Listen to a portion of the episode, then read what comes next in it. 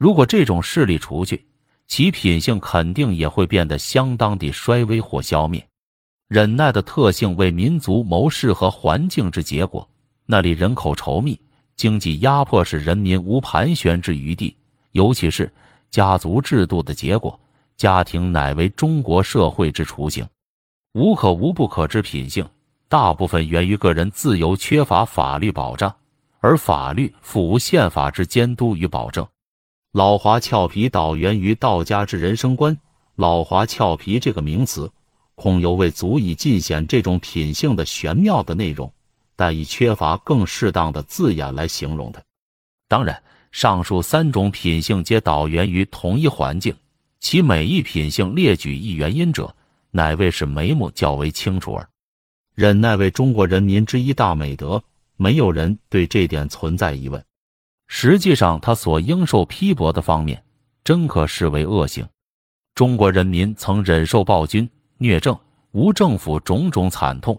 远过于西方人所能忍受者，且颇有视此等痛苦为自然法则之意，即中国人所谓天意也。四川省一部分赋税欲征已达三十年之久，人民除了暗中诅咒，未见有任何有力之反抗。若以基督徒的忍耐与中国人做一比较，不是唐突了中国人。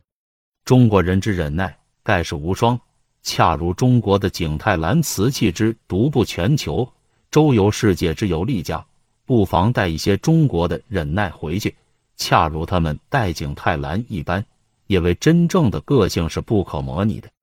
我们顺从暴君之狗脸横征，有如小鱼之游入大鱼之口，但我们的忍耐量小一些，我们的灾苦也会少一些。这一点却未可知。可是这种容忍折磨的度量，现在被冠以忍耐的美名。而孔氏伦理学又谆谆以容忍为基本美德而教诲之，奈何奈何！我不是说忍耐不能算是中国人民之一大德性。基督说：“可祝福哉，温良谦恭，为是乃能承受此世界。”我不敢深信此言。中国真以忍耐的德性来承受此半周土地而守住他们。中国把忍耐看作崇高的德性。我们有句俗语说。小不忍则乱大谋，由此观之，忍耐是有目的的。训练此种德性的最好学校是一个大家庭，那儿有一大群媳妇、舅子、妹欠子夫、老子和儿子，朝夕扶起这种德性，竭力互相容忍。在大家庭中，急言他密谈，亦未免有忤逆之嫌，故绝无个人回旋之余地。人人从实际的需要以及父母的教训中。自幼受了训练，使之互相容忍，比适合于人类的相互关系。深刻而徐进的日常见字之影响于个性是不可忽视的。唐代宰相张公义以九代同居为事所艳羡。一日，唐高宗有事泰山，临幸齐居，问其所以能维持和睦之理。公义所一指一笔，书忍字百余为对，天子流涕，赐肩帛而去。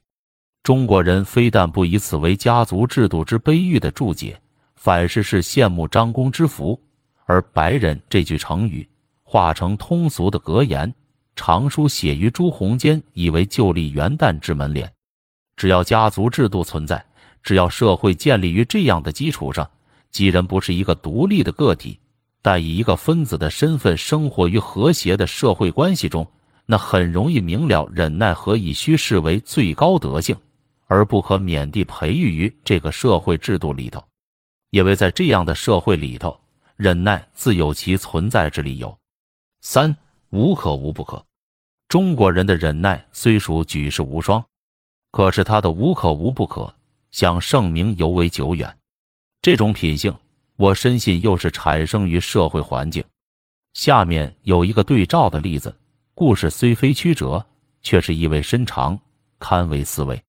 我且试读英国文学里汤姆·伯朗母亲的临终遗训：“仰昂你的头颅，爽爽直直回答人家的问话。”再把中国母亲的传统的遗嘱来做一对比，他们总是千叮万嘱的告诫儿子：“少管闲事，切莫干预公众的事情。”他们为什么这样叮咛？就因为生存于这一个社会里，这个人的权利没有法律的保障，只有模棱两可的冷淡消极态度最为稳妥而安全。这就是他的动人之处，此中微妙之只故，非西方之所易于理会。据我想来，这种无可无不可态度，不会是人民的天生德性，而是我国文化上的一种奇异产物，是我们就世界的智慧在特殊环境下熟愁深虑所磨练出来的。泰尼说过：“罪恶和美德犹如糖与硫酸之产物。”假使不采取这种绝对的见解，你不难同意于一般的说法：为任何德性，如容易被认为有益的。则容易动人而流行于社会，亦容易被人接受为生命之一部分。中国人之事无可无不可态度，由之英国人之事阳散，也为政治上的风云。对于一个人过于冒险独进，其险恶之征兆，常是可以预知的。换句话说，冷淡之在中国具有显明的士生价值。中国青年具有公众精神，不亚于欧美青年。而中国青年之热心欲参与公共事业之愿望，亦如其他各国之青年，但一到了二十五至三十岁之间，他们都变得聪明而习于冷淡了。我们说学乖了。中国有句俗语说：“个人自扫门前雪，莫管他人瓦上霜。”淡淡之品性，实有助于圆熟的教育。有的由于天生的智智而学乖了，有的因干预外事惹了祸。吃了一次、二次亏而学乖了。一般老年人都事事意玩着不管闲事的模棱两可把戏，因为老滑头都认识到他在社会上的益处。那种社会，个人权利没有保障；那种社会，因管了闲事而惹一次祸就太不兴致。无可无不可所具的士生价值。是以含存于个人权利缺乏保障而干预公共事务，或称为管闲事者太热心，极易惹祸之事实。当邵飘萍和林白水，我们的二位最有胆略的新闻记者，一九二六年被满洲军阀枪毙于北平，未经一次审讯，其他的新闻记者自然马上学会了无可无不可之哲理，而便乖巧了。中国最成功的几位新闻记者，所以便是几位自己没有主张的人，像中国一般文人绅士，又像欧美外交家，他们方子夸毫无成见。不论对于一般的人生问题或当前轰动的问题，他们都没有成见。他们还能干什么呢？当个人权利有保障，人就可变成关心公益的人。而人之所以兢兢自危者，实为诽谤罪之滥事。当此等权利无保障，我们自存的本能告诉我们，不管闲事是个人自由最好的保障。以此以言之，无可无不可本非高直之德性，而为一种社交的态度。由于缺乏法律保障而感到其必要，那是一种自卫的方式。其发展之过程与作用，无异于王八蛋之发展其假壳。中国出了名的无情素之凝视。仅不过是一种自卫的凝视，得自充分之教养与自我训练。我们再举一例证，则此说尤明。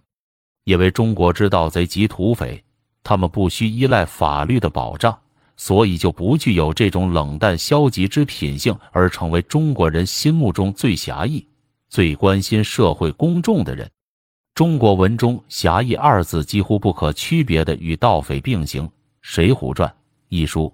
可谓代表，叙述草莽英雄之小说在中国极为风行，盖一般人民乐于阅读此等英雄豪杰的身世及其形式，所以记其不长之其焉。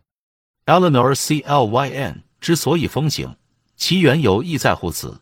盖美国实存有无数之老处女在焉，强有力之人，所以多半关心公众社会，也为他立足以任此。